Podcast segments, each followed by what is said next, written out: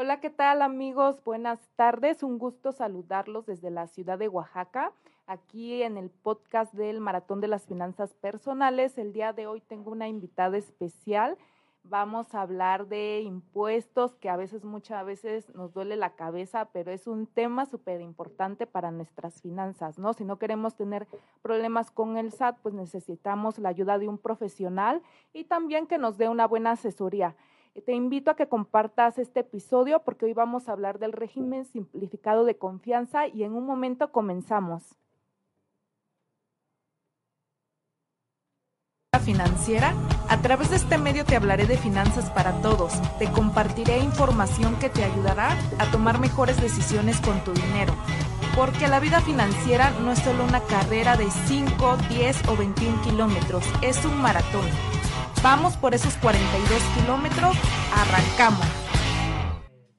Hola amigos, amigas, buenas tardes. El día de hoy en el episodio 35 vamos a hablar del régimen simplificado de confianza y tengo una invitada de lujo. Ella es la contadora pública, maestra en fiscal, Cindy Jocelyn Rojas Pacheco. La verdad me da mucho gusto que esté acá conmigo porque ahorita platicando antes de entrar al aire, pues tengo el gusto de conocerla desde que íbamos en la primaria, ¿no? Hace apenas unas décadas. Unos años. unos años, ni qué décadas, ¿no?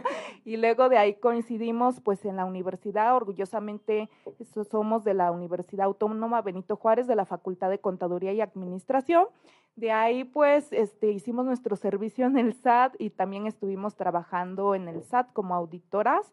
Entonces, este, pues acá traemos a una máster en fiscal que nos va a hablar sobre el régimen simplificado de confianza. Bienvenida, Cindy. Gracias por aceptar la invitación. Un gusto tenerte aquí. Muchas gracias a ti, amiga. Independientemente de haber coincidido en diferentes etapas de nuestra vida, ahorita compartiendo nuestros conocimientos Así es profesionalmente. Gracias. Cuéntanos, amiga, un poco de cuál ha sido tu desarrollo y crecimiento profesional. Yo hice en resumen algo. Compártenos un poquito de tu experiencia, maestría en qué tienes. Eh, soy contadora pública, egresada de la Facultad de Contaduría y Administración de la Universidad Autónoma Benito Juárez de Oaxaca. Ya unos, hace unos años que, que egresé, prácticamente eh, ejerzo la profesión desde hace 12 años eh, como currículum eh, de trabajo, trabajé en el Servicio de Administración Tributaria en el área de auditoría de visitas domiciliarias y hemos estado en modo profesional de forma independiente en el despacho Grupo de Consultores Fiscales y Asesores Contables para, para el conocimiento de todos ustedes y el servicio siempre cumpliendo con las normas que están vigentes y siempre procurando, ¿no? Que el bienestar de todos nuestros contribuyentes. Así es, ellos siempre este, en el despacho, pues capacitándose al día, pues también me faltó comentar, ¿no? Que en su momento yo tuve la oportunidad de practicar ahí en el despacho, con tu papá, entonces pues me consta, ¿no? Lo profesionales que son. Pues hoy la invité para que nos hable del famoso régimen simplificado de confianza para personas físicas, ¿no? Que entró en vigor en este 2022 y pues este también lo que busca, siento, es como invitar a los que están en comercio informal, pues a que se den de alta, ¿no? ¿Para qué? Para que puedan tener otros beneficios como son créditos para el negocio, puedan tener un historial crediticio y también sí aporten, ¿no? Contribuya pues a lo que es el presupuesto federal con los impuestos. Ahora también se dice que lo que busca es que muchos entren y que paguen poco, o sea, qué tan simplificado es ahora pagar impuestos, qué tanta confianza nos da ahora el SAT, porque pues prácticamente también de, comentan, ¿no? Que con este régimen ya casi casi ya todo está en la, en la página prellenado y pues prácticamente ya ni se va a necesitar pagar los honorarios o servicios de un contador, que ahorita lo vamos a platicar con la contadora. Usted, contadora, este, Cindy, ¿usted con qué finalidad cree que se creó este régimen simplificado de confianza para personas físicas? El, el, hecho de que de todas las reformas que, que se presentaron en septiembre del año pasado y que entraron en vigor a partir del primero de enero del presente año, lleven, llevan diferentes eh, ejes también manejados a nivel internacional. Uno de los que se maneja es el uso de las nuevas tecnologías.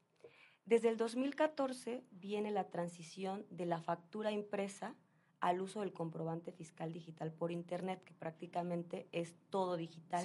Y la información se puede contener, se puede, se puede visualizar en, desde cualquier computadora en la página del Servicio de Administración Tributaria. ¿Qué permite el uso de las tecnologías? Permite tanto la práctica de los datos por parte de los contribuyentes como, el como parte de la autoridad que no tienen que ir a, visitarte o no tienen que ir a molestarte porque ellos desde su escritorio pueden obtener cualquier información. Entonces, el uso de la tecnología vino a dar una transición importante dentro de, todo, dentro de todos los regímenes que existen para, eh, bueno, están vigentes en México. Entonces, este tipo de tecnologías vino a simplificar la forma en que el gobierno quiere que los contribuyentes paguen sus impuestos. El tema que no uses contador ha sido un tema que el año pasado fue muy sonado y que decían, bueno, prácticamente la licenciatura en contaduría pública va a desaparecer, pero desde mi punto de vista eso no es cierto. La página del Servicio de Administración Tributaria tiene cargada la información que nosotros mismos manejamos al emitir nuestros comprobantes fiscales y eso permite la determinación de un impuesto automatizado. Sin embargo, independientemente de la presentación de los pagos de los pagos de bueno, de los pagos mensuales que tienen que presentar en este régimen, tienen otras obligaciones fiscales que van de la mano con un contador y que de la forma correcta los ayudarían a un mejor cumplimiento de sus obligaciones fiscales. Estoy totalmente de acuerdo, o sea, el contador es parte de nuestras finanzas, o sea, este tenemos que tener alguien que nos asesore en el tema contable y fiscal, ¿no? Independientemente como acaba de comentar la maestra Cindy, ya prácticamente pues, para mí es lo más complicado del mundo, pero para un médico es lo más sencillo, ¿no? Es un ejemplo. Existen muchos tecnicismos dentro de nuestra profesión, pero también existe mucho desconocimiento de la cultura fiscal dentro de todo, todo dentro de la sociedad, ¿no?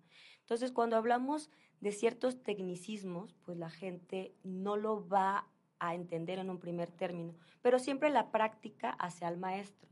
Entonces, la página del SAT tiene muchos, este, muchos beneficios porque es gratuita. Entonces, si el número de, de comprobantes fiscales, como lo conocíamos anteriormente, facturas, es mínimo, pues el ahorro también significa, es, significativo dentro de, las finanzas del contribuyente. Entonces aquí se tendría que valorar primero el número de comprobantes fiscales que emite en el mes.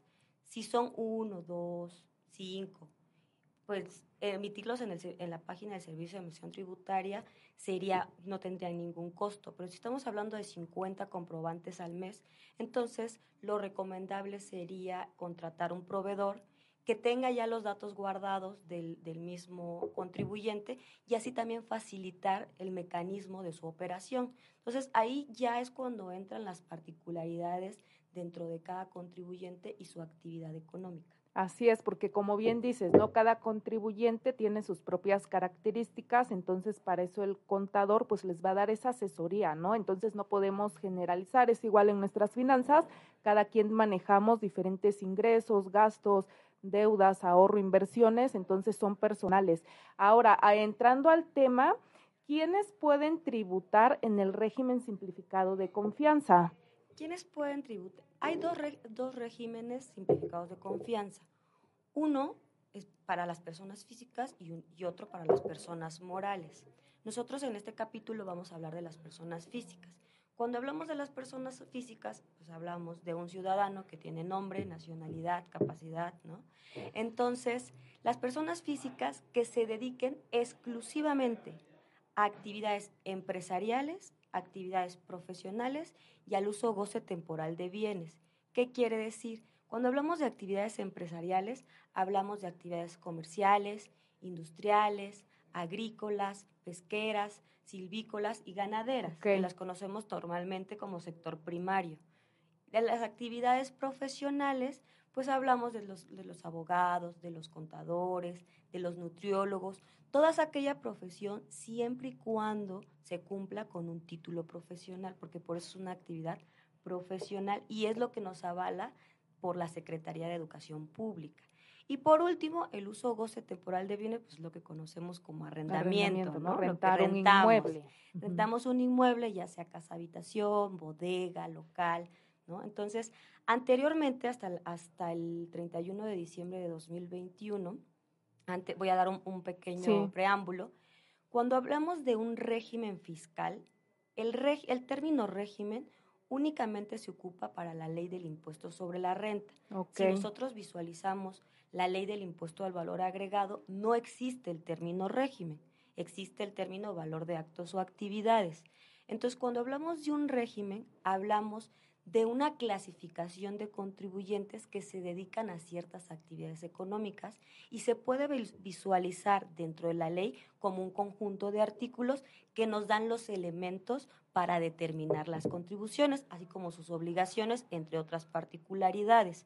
Entonces, es muy importante que dentro de los impuestos federales que nosotros vamos a pagar, dependiendo de la actividad económica en la que nos situemos, en la ley del impuesto sobre la renta es la única ley que hablamos de régimen. Entonces, en este caso, este régimen, ¿a quiénes, ¿a quiénes clasifica? Primero, a las personas físicas, segundo, que se dediquen a actividades empresariales, actividades a, servicios profesionales o uso o goce temporal de bienes y que el conjunto de sus ingresos no rebasen los 3 millones 500 mil pesos. Ok, está topado, ¿no? Es el máximo. Entonces estaríamos hablando que esta persona debe de ganar o no debe rebasar 290 y tantos mil pesos mensuales, ¿no? 96 mil o 90. Si lo vemos como un promedio mensual, sí. Sin embargo, a lo mejor yo tuve durante los seis primeros meses Un buen punto. ningún ingreso y de julio a diciembre tuve los 3 millones, 3 millones 400 mil. Entonces, aquí nada más hay que visualizar cuando se comprende un ejercicio fiscal completo, ¿no? Sí. Que es del primero de enero, en, en, la ley se conoce como ejercicio fiscal regular, que es el del primero de enero al 31 de diciembre y el irregular cuando empieza desde cualquier otro día, pero termina siempre el 31 de diciembre del ejercicio que corresponde.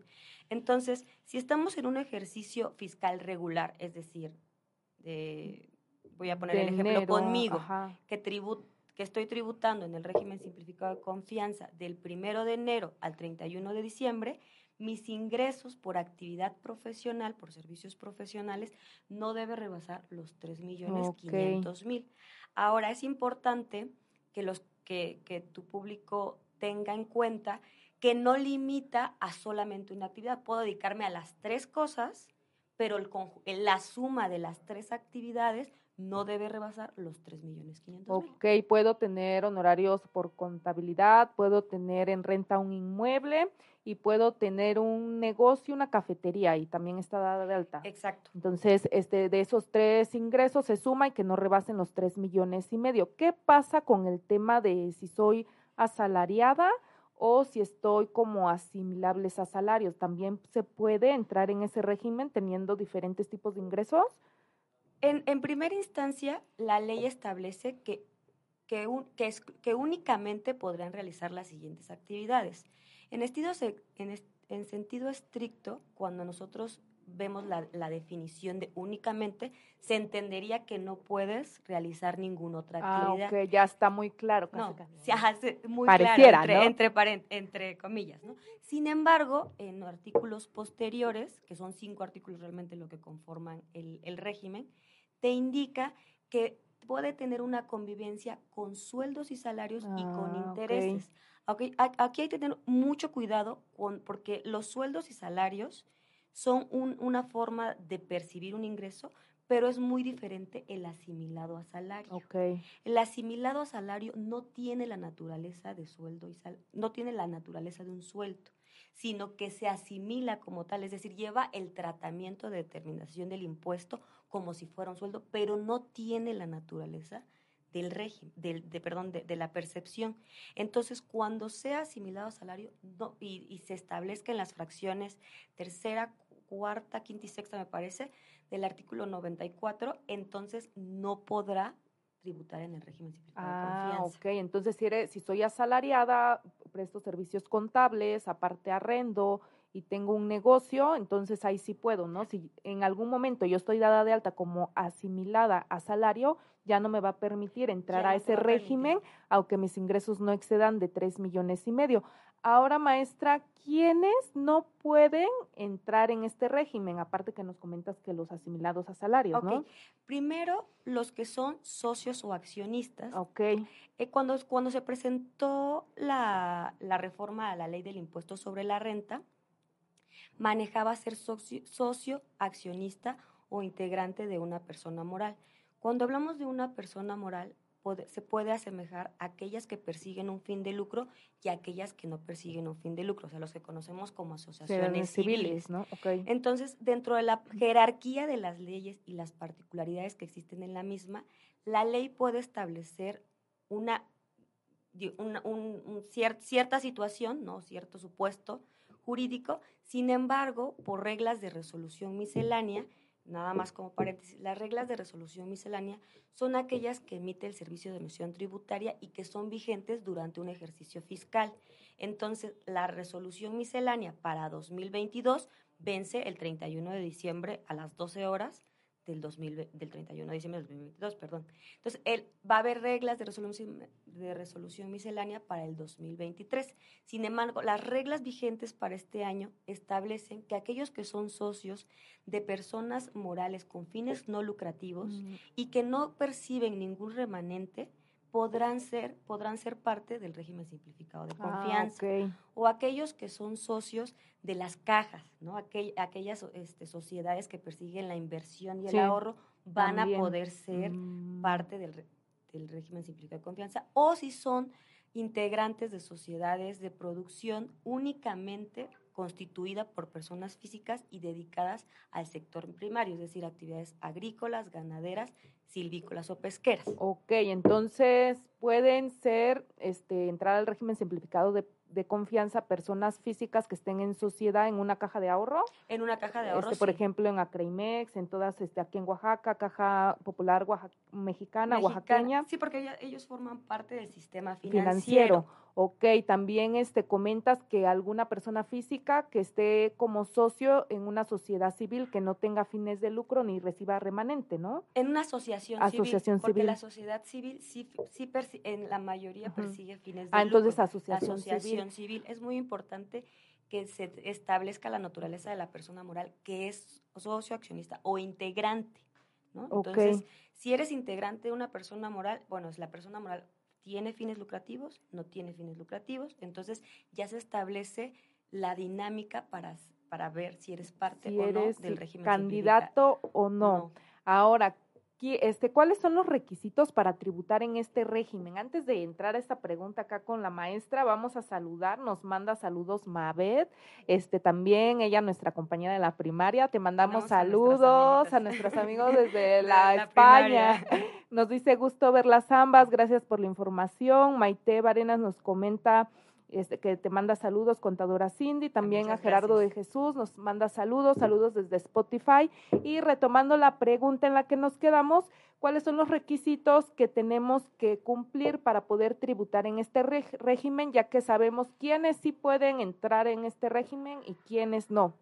Ok, los requisitos, ser persona física, que en el ejercicio inmediato anterior no hayas obtenido más de 3 millones y medio de ingresos facturados. ¿No? Entonces, no de utilidad, sino los ingresos que facturaste en el ejercicio inmediato anterior.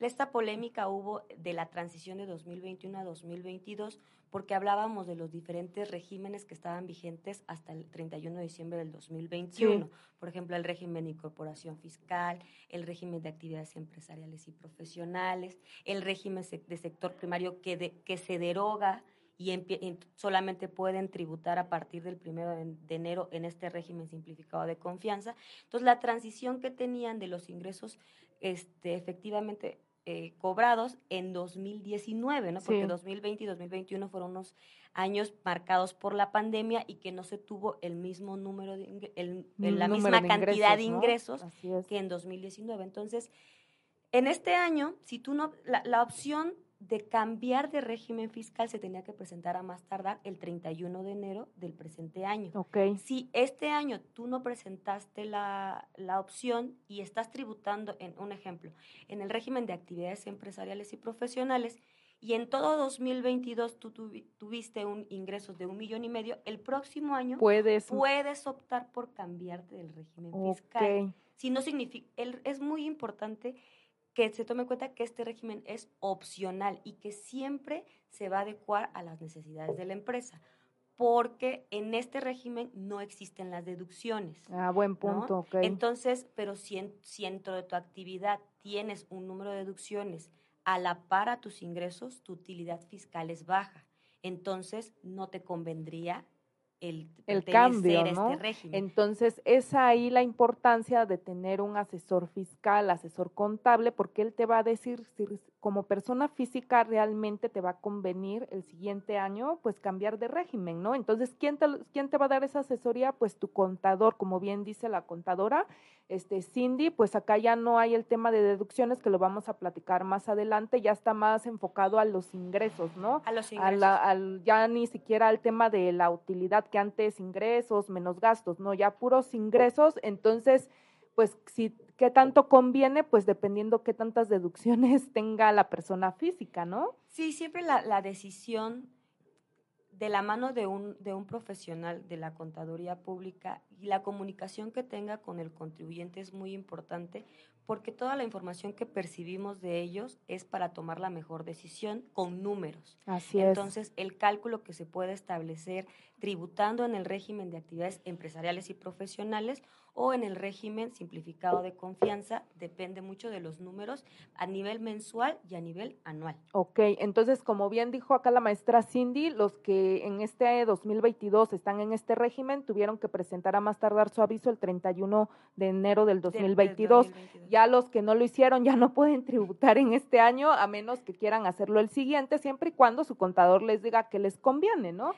Eso es el un comportamiento de las operaciones que tengan. Efectivamente, y también acá, como bien comentas, ¿no? Como contadores, ustedes tienen o llegamos a tener información muy sensible de los contribuyentes. Entonces, si tú vas a contratar un contador para que te asesore, que sea alguien que te este, transmita confianza y sea confiable. ¿Por qué? Porque vas a ver perfectamente tus ingresos, tus gastos, pues todos los datos, ¿no? Entonces, este, alguien que sepa esa información, yo creo que muchas veces personas físicas, hombres, a veces ni le dan la información a la esposa como se la dan a los contadores. Somos como el médico. De sí, claro, entonces debe de ser alguien profesional, confiable. ¿Por qué? Porque pues la verdad tienen datos sensibles en el tema de los números, ¿no? De lo que entra a la cuenta y no. Entonces, acá también mi recomendación, que si necesitas una contadora, alguien especialista en lo fiscal, pues está aquí la contadora Cindy, ¿no? Este ya con muchos años de experiencia también con el contador Nicolás, su papá. Entonces, ahí también hay que ser sabios y tener precaución, pues a quién le vamos a confiar nuestros números, ¿o no, contadora? Sí, claro. Realmente la, nuestra profesión independientemente que estemos en la semana del contador, ¿no? El 25 de, este mes fue nuestro día, ahora que somos colegas.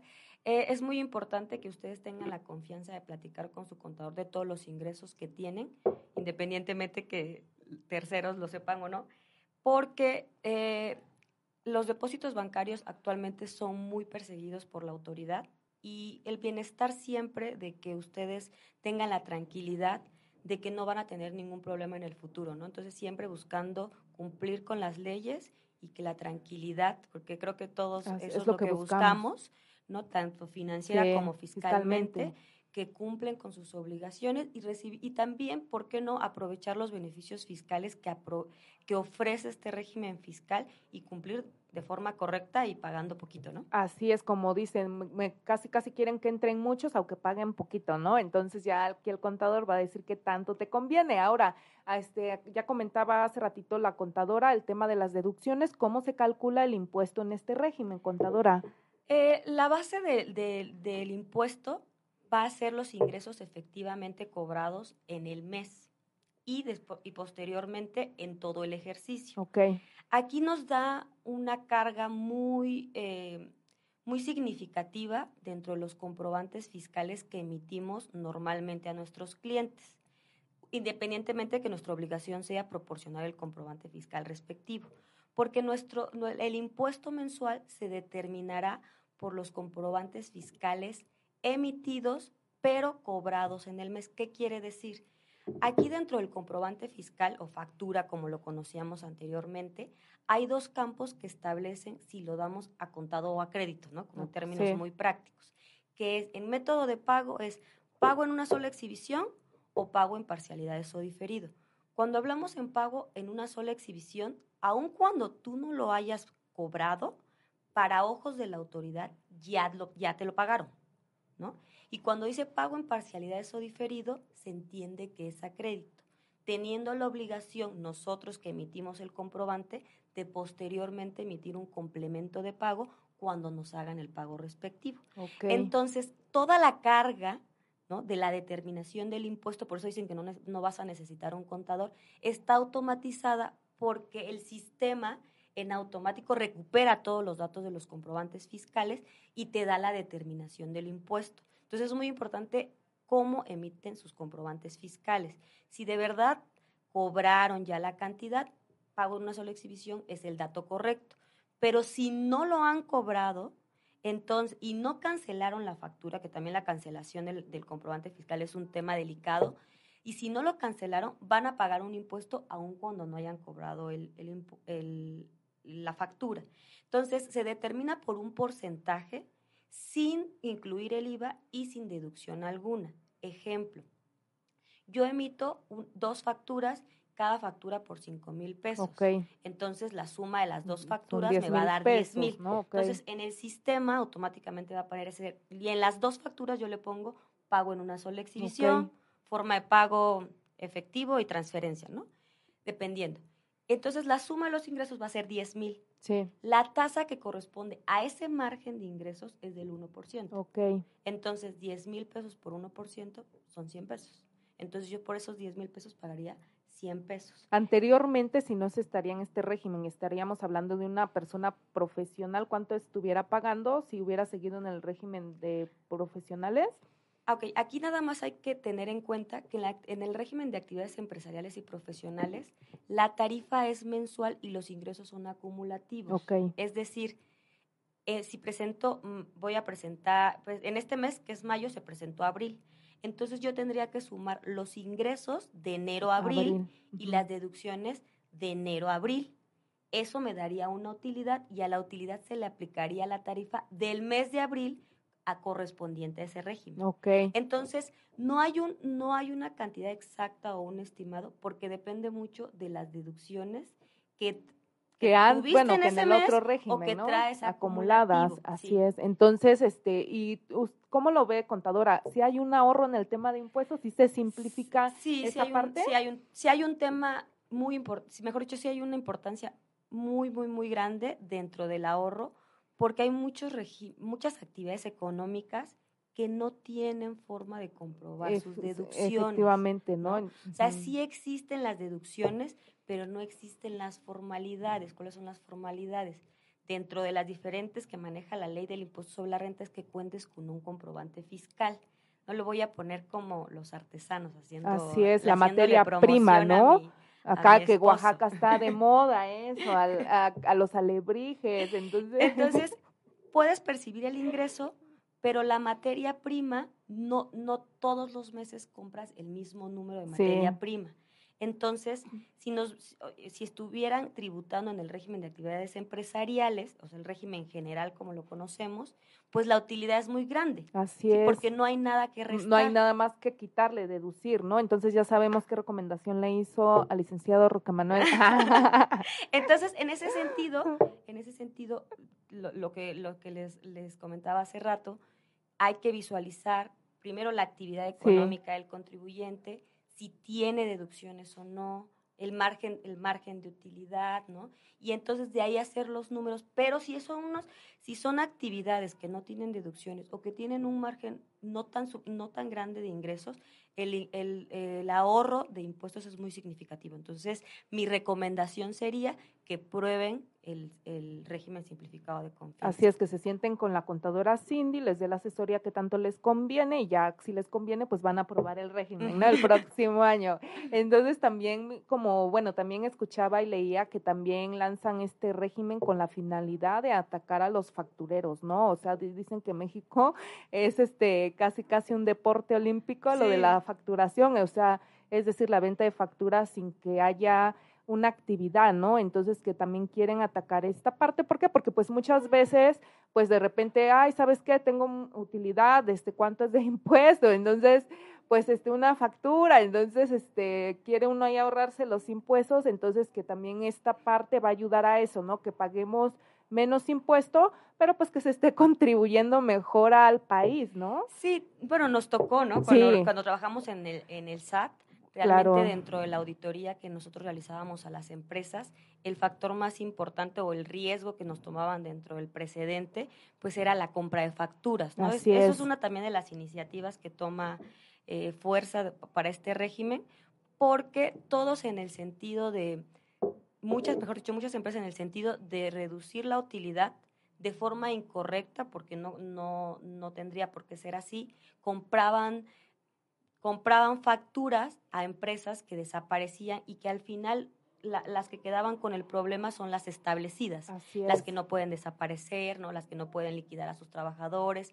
Entonces, para, e, para evitar este tipo de, de prácticas, el Poder Ejecutivo lanza este, este régimen también de la mano con el uso de la tecnología y con, con el, siempre con el objetivo de beneficiar a los contribuyentes con menos capacidad contributiva, lo llaman ellos. Pero realmente un contador siempre va a estar del lado de los contribuyentes para cumplir con sus obligaciones fiscales. Así es, y como bien dices, ¿no? Nosotros en el SAT checábamos mucho ese tema, de repente sí se veían facturas de grandes cantidades, pues este siempre asesórate, o sea, con un buen fiscalista, siempre yo creo que hay alternativas para poder este mejorar el tema del pago de impuestos, ¿no? Pero este no solamente yéndote al tema de la facturación, que es lo que anda buscando pues el gobierno federal de ir frenando ese tema, ¿no? Entonces, yo la verdad acá sí me tocaba ver que pues acá el despacho pues esos especialistas especializan, ¿no? En crear sus estrategias fiscales, pero para ayudar al contribuyente, ¿no? Sin que se vea afectado por el SAT. Sí, pues siempre, siempre buscar los beneficios y cumplir con todas las obligaciones fiscales porque la, la caducidad ¿no? y la prescripción por parte de, de, las obligaciones fiscales es de cinco años. Y cuando no estás inscrito en, en, el registro federal de contribuyentes, el plazo aumenta a diez años. Entonces, pues así es bastante diez años, ¿no? Si no estás inscrito y cinco, pues significan que el SAT puede llegar en cualquier momento y solicitarte el cumplimiento o, la, o, la, o el pago de los impuestos omitidos. Ahora, con este tema que ya no, en este régimen ya no hay deducciones, es decir, gastos, ¿se va a llevar contabilidad? ¿Tú nos recomiendas este, que se siga facturando o como estoy en este régimen y sé que ya es ingresos del contador hasta se encarga, pues ya ni facturo nada, ¿no? Mira, aquí lo que comentaba es lo siguiente. Dependiendo de la actividad económica del contribuyente, no se paga únicamente el impuesto sobre la renta. Ok. ¿no? Se puede pagar el impuesto al valor agregado o el impuesto especial sobre producción y servicios. Todo, de, todo radica de la actividad que realice el contribuyente persona física. Ahora, son diferentes, son diferentes leyes y la, cada ley establece sus obligaciones. La ley del impuesto sobre la renta en el régimen simplificado de confianza no establece la obligación de llevar contabilidad. Okay. ¿sí? Pero la ley del impuesto al valor agregado y la, la ley del impuesto especial sobre producción y servicios sí establece la, obliga, la obligación de llevar contabilidad. O sea, O sea, es muy importante establecer qué actividad económica estamos realizando y si somos sujetos a estos impuestos. Ahora, dentro de las reglas de resolución miscelánea que comentábamos que emite el Servicio de Administración Tributaria y que son vigentes durante un ejercicio fiscal, nos están dando la liberación del envío de contabilidad electrónica y el envío de la declaración informativa de operaciones con terceros, o sea, la DIOT. Sí. Esta, esta, esta facilidad que emitieron dentro de esta, mediante estas reglas termina el 31 de diciembre del 2022. Entonces tendríamos que esperar las reglas para el 2023 mm. y para saber si de verdad está, o sea, sigue estando la misma regla o la quita. Y muy típico del tema fiscal, ¿no? Que cambian las leyes y traen sus modificaciones, las propuestas, y acá la contadora estudiando, actualizándose porque las pasamos estudiando. ya, no, hasta las canas de tanto estudio, no, sí me consta, ¿no? Desde la primaria bien abusadilla la contadora, súper aplicada como su papá. No, sí me consta. Entonces, hay que ver cómo va a quedar, ¿no? En ese sentido, este año no tendrían obligación, no tendrían obligación de enviar contabilidad electrónica, pero sí se tiene obligación de llevar contabilidad, no para efectos de la ley del impuesto sobre la renta, sino para efectos de la ley del impuesto al sí, porque está el otro impuesto. de, IEPS, ¿no? Así es. Entonces aquí radica en la actividad que realiza el contribuyente y desde un punto de vista independientemente que no se lleve con, que no se esté obligado a enviar la contabilidad electrónica, siempre por el código de comercio y por un por la toma de decisiones, la contabilidad es muy importante que la lleve una persona física y más una persona moral. Sí, y pues acá también, ¿no? Esa parte de lo que dicen, no vas a necesitar contador, pues ¿quién te va a llevar la contabilidad? Pues el especialista, ¿no? Entonces, para tomar decisiones al momento que quieras saber cierta información, de, tu, de, pues, de tus números, ya sean ingresos, registro de gastos, cuánto has pagado impuestos, pues ese dato lo va a tener el contador. Muchas veces de repente queremos ser todólogos, pero yo creo que hay que dedicarnos al negocio, a lo nuestro, y ya tener tu asesor fiscal, que cualquier cosa, pues sabes que él te va a apoyar y hasta si llega a haber un tema ahí con el SAT, pues sabes que él también te va a apoyar, ¿no? Porque, este, si no cuando te, bueno, no se te notifica algo el SAT, pues uno, ¿cómo le va a responder? Quienes no están en esa área contable, pues para eso está tu contador. Entonces, la verdad nos soluciona también la vida en el tema de los impuestos y con el tema del SAT, que ya es algo como satánico decir el SAT, pero es parte de nuestra vida, o sea, desde que empezamos a generar ingresos, es nuestro socio. O sea que si soy persona física, sí, tengo también de socio al SAT, ¿no? Tengo que pagarle los impuestos y también tenemos que contribuir pues a, los gastos del país, ¿no? Al gasto público. Al gasto público. Ahora también, ¿en qué momento, si yo estoy en el régimen simplificado de confianza, puedo dejar de estar en este régimen porque me digan, ¿sabes qué? No cumpliste por algo, bye. Ok. Primero, puedes dejar de, como es opcional, si llega un momento en el, dentro de tu actividad no te conviene ya estar en este régimen, terminas tu ejercicio fiscal ah, y por el siguiente cambias. Tengo que cerrar el ejercicio. Cerrar el ejercicio fiscal. Pero es muy diferente cuando incumples o cuando ya estás fuera del límite que establece el régimen simplificado de confianza. ¿Cuándo estoy incumpliendo? El primer punto sería cuando pasas los 3 millones y medio. Ok. Entonces, como es el tope para pertenecer al régimen simplificado de confianza, si yo tengo 3 millones 500 mil y un peso, entonces yo rebaso el límite que, establece el régimen, me salgo, pero aquí te, te, ciertas particularidades. Primero, me salgo, entonces vamos a poner sin importar en qué mes del ejercicio mes del fiscal ejercicio yo me tengo que salir. Entonces, voy a poner el ejemplo de 2022, como platicaba vengo tributando en el régimen simplificado de confianza de enero hasta junio. Y en junio yo paso los 3 millones y medio. Entonces, se entendería que yo tendría que tributar en el régimen de actividades empresariales y profesionales de julio a diciembre, pero tú no puedes tener dos regímenes fiscales en un solo ejercicio ah. fiscal. Entonces, como yo rebasé el importe, yo tendría que presentar mis declaraciones complementarias en el régimen de actividades empresariales y profesionales. Porque ya es el régimen en el que voy a presentar mi declaración anual. Ah, restando en el, cambio de régimen los pagos provisión, perdón, los pagos que realicé en el régimen simplificado, de, confianza. Ahora, entonces 2022 yo rebasé los 3 millones y medio. En 2023 no voy a poder estar en reciclo porque el ejercicio inmediato anterior rebasa los 3 millones y medio. Pero en 2023 yo tengo 2 millones de ingresos. Para 2024 sí voy a poder regresar al régimen simplificado de confianza. Okay. Sí, ahí se va variando, pero todo depende de los 3 millones y medio. Que no rebasemos esa parte, ¿no? Y que también que tanto nos convenga o no regresar y Podemos irnos al régimen de actividades empresariales y profesionales, pero podemos regresar si en el ejercicio inmediato anterior no rebasamos los 3 millones. que sea eso, ¿no? Por no rebasar. Ahora, existe que el SAT me diga, ¿sabes qué? Ya no, ya no regresas porque te portaste mal, ¿no cumpliste? El régimen se basa en la confianza. Y que tanto confía el SAT en nosotros. Pero somos muy confiables, entre comillas, porque la autoridad nunca va a dejar de tener la lupa en algunos sectores. Entonces, cuando nosotros no presentamos tres o más declaraciones o no presentamos la declaración anual, salimos o no cumplimos con las obligaciones dentro del régimen, nos salimos del régimen, nos sacan. Nos saca por pero castigo, ya pues, no por podemos regresar por incumplimiento, porque ya no, ya no confían en nosotros. Sí, mm, pues como bien dice, ¿no? Confianza y también es obligación presentar nuestras declaraciones mensuales y la declaración, anual. Ahora, este año, en un, en un artículo transitorio, establece que si no presentas las declaraciones mensuales, no hay problema. Siempre y cuando presentes y pagues la en la declaración anual tu impuesto anual. Entonces, vamos a suponer que este año, pues yo no quiero presentar mis declaraciones, entonces no presenté enero, febrero ni marzo.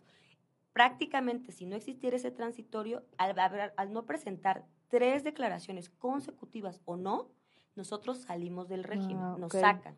Entonces, eh, si yo no presenté enero, febrero y marzo, son tres. Me, me, tendría yo que salir del régimen simplificado de confianza. Pero con este transitorio, yo puedo no presentar ninguna declaración mensual, perdón, siempre y cuando presente y pague mi impuesto anual a más tardar el 30 de abril del próximo año. Ok, vamos a mandar saludos a Sergio Aquino que nos está escuchando y viendo. También está la contadora Meidi Rojas, se está juntando la dinastía Rojas acá, las hermanas. ah, ya la vi también, acá está Cristal Rojas, están las tres este, la dinastía Rojas acá. También saludos a la contadora Nadia Ortega, tus hermanas que no te dejan, ¿no? saludos a ellas. Las, quiero mucho. las quiere mucho la contadora, qué bueno que nos están acá viendo y también saludos a los que nos escuchan por Spotify. Entonces, ya nos está dejando claro la contadora en qué momento incumplimos y el SAT nos dice bye prácticamente ya no regresas y que ahorita hay un este transitorio. Sí, hay donde un, artículo transitorio. nos permite no presentar los mensuales, ¿no? Ok. Ahora, contadora, este, ¿alguna otra este, causa que nos pueda decir el SAT? Ya también ya no puedes estar en el régimen, aparte de rebasar, bueno, los este, tres millones y medio, no presentar declaración anual, los pagos mensuales. El régimen tiene diferentes obligaciones uno de ellos es tener, estar inscrito en el Registro Federal de Contribuyentes y tener actualizado las actividades económicas que realizamos. Ellos indican que debe tenerse actualizado el, RFC, pero cuando hablamos de una actualización de RFC, hablamos tanto del domicilio fiscal como las actividades económicas que realizamos. El domicilio fiscal viene a ser una particularidad dentro de la actividad del SAT porque ya no es necesario que te notifique de forma personal. Ya no es como antes, cuando auditaba. Sin embargo, uno de los, uno, uno de, los datos que establece la constancia de situación fiscal es tu domicilio fiscal y si está verificado y si está localizado el contribuyente. Entonces es un buen tiempo para que todos los que están inscritos y ya tributen dentro de este régimen soliciten su verificación de domicilio y tengan su domicilio actualizado o presenten su actualización. También sus actividades económicas. A veces tenemos actividades económicas desde que nos inscribimos, ¿no? no se Entonces ya no nos dedicamos, a lo mejor, no sé, a, la venta de computadoras o a los servicios contables, porque ahora ya me voy a dedicar a otra cosa. Entonces, siempre tener actualizado qué es lo que realmente estás haciendo o estás vendiendo o qué servicio estás prestando en el ejercicio fiscal. Las actividades económicas se pueden modificar siempre adecuando a la necesidad del contribuyente. Entonces, si este año voy a vender computadoras, pues este año tengo la actividad, pero el otro año ya no, se da de baja esta obligación. Entonces es muy importante tener actualizado el domicilio fiscal y las obligaciones, perdón, y las actividades económicas. También tenemos que, en este régimen es obligatorio tener la firma electrónica avanzada.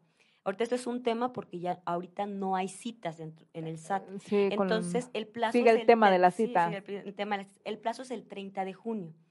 Independientemente que se está dando un plazo, un plazo para, que para que los contribuyentes puedan emitir sus facturas sin firma electrónica, es obligación del régimen contar con firma electrónica avanzada. O sea, tienen hasta el 30 de junio para tener, hasta que no diga la autoridad lo contrario, para tener la firma electrónica avanzada y contar con un buzón, este, perdón, con el buzón tributario activo. ¿Qué quiere decir? El buzón ahorita es un mecanismo de comunicación que existe entre el contribuyente y el SAT. Sí. Se establece con un correo electrónico y, el número y un número telefónico del contribuyente. Entonces, cuando la autoridad quiera notificar o mandar un mensaje al contribuyente, va a ser mediante el buzón. Ya no es necesario que lleguen al domicilio y, realicen una notificación presencial. Ya por ahí nos Ya sería una notificación electrónica. Entonces tendría que estar actualizado, perdón, activo, ¿cómo, cómo está activo? Con un número telefónico y con un correo electrónico del contribuyente. Se hace, se hace en la página del Servicio de Administración Tributaria. ¿Cuáles también son sus obligaciones? Expedir comprobantes fiscales por todos los ingresos que percibe el contribuyente y dar obviamente el comprobante a sus clientes. ¿Qué pasa con aquellos que realizan actividades con público en general? ¿no? Vamos y compramos una pluma o una libreta y no queremos, factura. no queremos factura. Entonces se pueden elaborar comprobantes fiscales al público en ah, general que amparen los ingresos de ese tipo de, de, ventas o de servicios de ese público que, no, pidieron factura. Este tipo de facturas por resolución, por reglas de resolución, se puede hacer de forma diaria, semanal o mensual.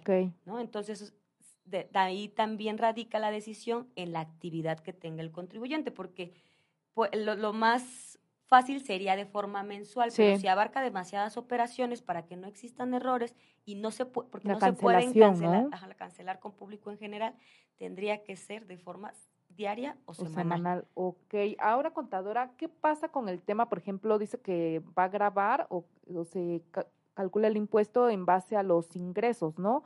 este, a las facturas que va a expedir el contribuyente, pero si esta, este contribuyente de repente tiene depósitos en efectivo y pues ahí no factura, este, hay manera de que el SAT se dé cuenta este, de esos depósitos en efectivo. Todos todo sabe. eh, siempre va, el, la autoridad va a conocerlo cuando exista un acto de fiscalización, es decir, cuando exista ya una revisión a un contribuyente en específico. Anteriormente se conocía el, como secreto bancario y por eso muchas personas se expresaban que tenían una cuenta fiscal y una cuenta personal. Pero actualmente, bueno, ya desde hace varios años, mejor dicho, ya no existe el secreto bancario. Entonces, todas las cuentas son fiscalizables, todas las cuentas son fiscales. y pero no me va a dejar mentir. En el SAT, ¿qué tal? ¿No querían darle información? No nos quería, cuando llegabas a, un, a, a una revisión, pedí, en ese tiempo los estados de cuenta no formaban parte de, la, contabilidad. Actualmente ya forman parte de la contabilidad porque hubo una modificación al Código Fiscal de la Federación. Entonces, al no formar en esos años parte de la contabilidad, el argumento de las empresas era, no forma parte de la contabilidad, no te los voy a dar, ¿no? Entonces, nosotros como autoridad en ese tiempo, porque ya no somos, ya no somos, solicitábamos todos los estados de cuenta. Solicitábamos los estados de cuenta a la Comisión Nacional Bancaria, de Valores. Bancaria y de Valores. Entonces, realmente la autoridad tiene esta facultad de solicitar los estados de cuenta de, de, un contribuyente ya en un acto de fiscalización. Entonces, si ustedes dicen, no, pues tengo mi cuenta de, de la, la, fiscal, ¿no? En la que me depositan mis facturas y pago, y en la otra es todos mis ahorros porque ahí omito, no, eso es mentira y el contador que se los confirme les miente, ¿no? O sea, eso ya no existe. Ahorita, aunque formen parte de la contabilidad los estados de cuenta y un contribuyente no los quiera proporcionar, la multa por no proporcionarlos porque forman parte de la contabilidad y la facultad de la autoridad de obtenerlos por un tercero, que sería la Comisión Nacional Bancaria de Valores. Como bien dice la contadora, lo que es el, los bancos, pues forman parte del sistema financiero, quien los regula el SAT. Entonces, en caso de una revisión, pues la verdad la autoridad puede tener toda la información, ¿no? Aunque no se declaren en su momento los depósitos en efectivo, nos llega una revisión y pues ahí el SAT para él no hay secreto, ¿no? Y aquí está, perdón, ¿eh? aquí lo importante sería que está faltando a una de sus obligaciones, que es declarar todos los ingresos percibidos. Entonces está fallando a la confianza que nos tiene. Nos va a votar del régimen. Entonces, independientemente que la autoridad tenga los mecanismos de, conocer ese tipo de, depósitos o de ingresos extraordinarios, nosotros, en, al pertenecer al régimen, tenemos la obligación de declarar todos los ingresos percibidos. Ok. Y si de repente una persona física no se recibe honorarios por cierta actividad profesional, derecho, este, por contabilidad y alguien le hace un depósito en efectivo, este, ¿cómo le recomendarías que se declare eso si al final a veces ni es ingreso, ¿no? Igual alguien le, no, este, no sé, oye, préstame la cuenta y que te depositen a ti, pues es que al final... Lo ideal sería que no se manejen este tipo de prácticas, o mucho menos que se hagan los depósitos en efectivo, porque es mucho más difícil comprobar un depósito en efectivo.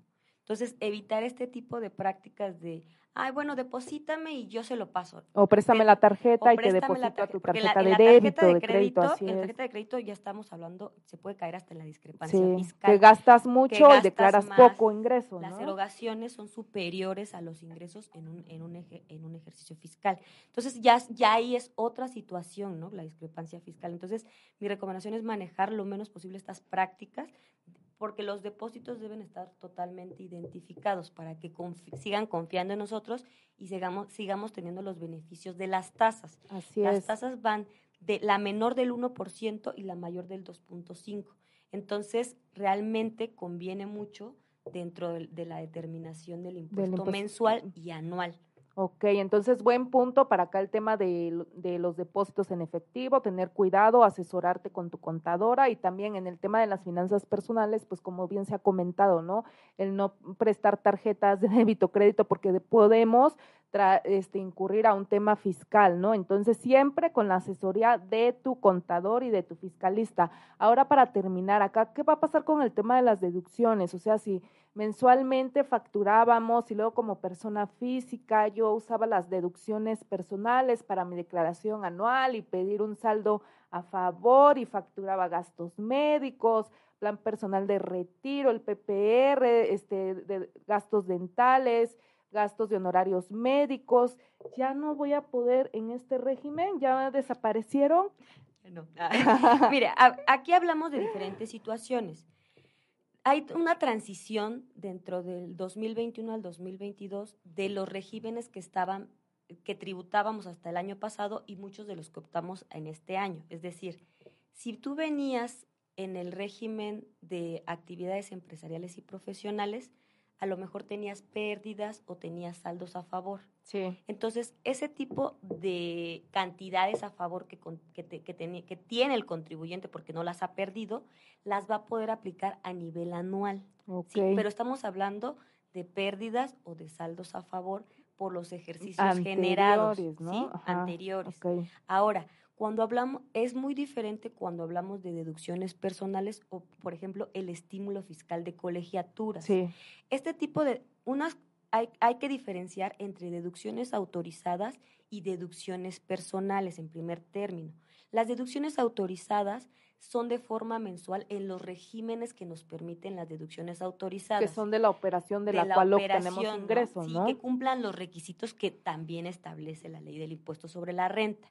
Entonces, este tipo de deducciones, pues aquí no aplican las deducciones autorizadas porque se determina sobre los ingresos efectivamente cobrados, sin incluir el impuesto al valor agregado y sin deducción alguna, o sea, sin ningún gasto. Eh, un ejemplo, me preguntaban, pero es que yo pago nómina. Ajá, ¿qué va a pasar si pagas empleados, tienes trabajadores? Eh, son diferentes las obligaciones que tienes como patrón a la, a la, a la aplicación de deducciones autorizadas en cuestión fiscal. Entonces, como deducciones autorizadas no vas a poder restar absolutamente nada. Ahora, en deducciones personales, este tipo de, erogaciones, como los intereses ¿no? de créditos hipotecarios, como los gastos médicos, ahorita también los, los, los gastos de psicólogo o de, nutriólogo, los gastos funerarios, que no, no se lo deseamos a nadie, pero están, y entre otros, se, se tomaban en cuenta a nivel anual. Y aparte, el estímulo fiscal de las colegiaturas, tanto de primaria, secundaria y bachillerato. Entonces, este tipo de deducciones se pierden si solamente tributas en el régimen simplificado de confianza por ingresos por dicho régimen, o sea, actividades empresariales, profesionales o el uso goce temporal de bienes.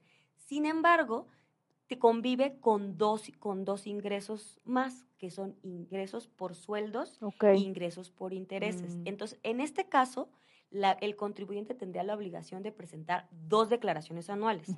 Una solamente por el régimen simplificado de confianza, que se hace el ajuste, porque entonces ya se suma de todo lo que obtuvimos de, enero a diciembre y el cálculo anual se le resta tanto los pagos que efectuamos en el año como las retenciones que, se, que, nos realizan con las personas morales, que eso es lo, que, lo último que voy a, a platicar.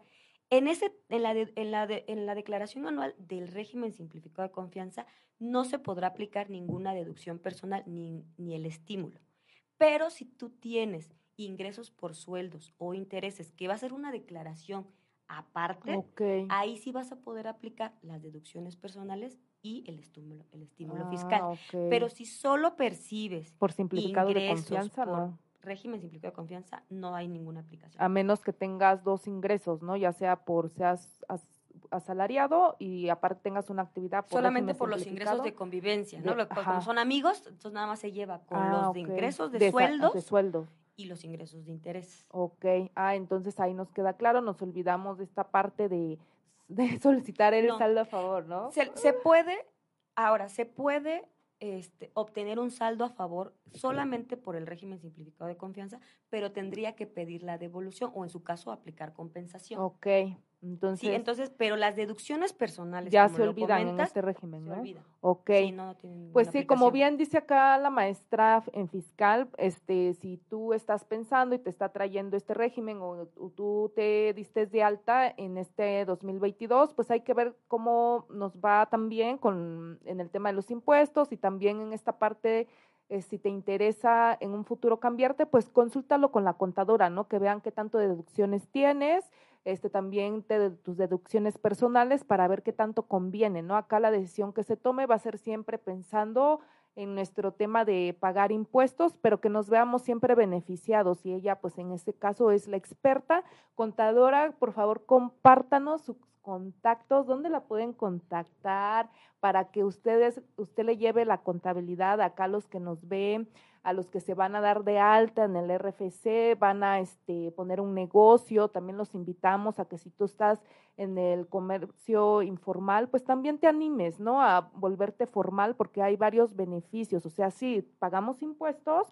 pero pues también eso nos da la posibilidad de comprobar ingresos para después como personas físicas adquirir una propiedad, un crédito hipotecario, un crédito automotriz, un crédito para poder invertir en el negocio. Entonces también tiene sus beneficios y tomados de la mano de una especialista, una profesional, pues vamos a, e, esto no va a doler la cabeza, la verdad. Ya ellos son nuestros médicos ante el SAT. Compártanos su contacto, donde, su dirección y redes sociales. Eh, me pueden, eh, tenemos una página que se llama Contribuyentes Responsables, que es un proyecto que estamos iniciando, en donde vamos a dar este tipo de información para para fomentar la cultura fiscal y el uso de los términos que para nosotros hace falta. Son, muy comunes, pero realmente este, mm, enriquecen ¿no? a todos los contribuyentes. Eh, la contribuyente responsable, repito, me pueden contactar por ahí, mandar un mensaje y ya nosotros programaríamos una cita eh, en, el horario adecuado.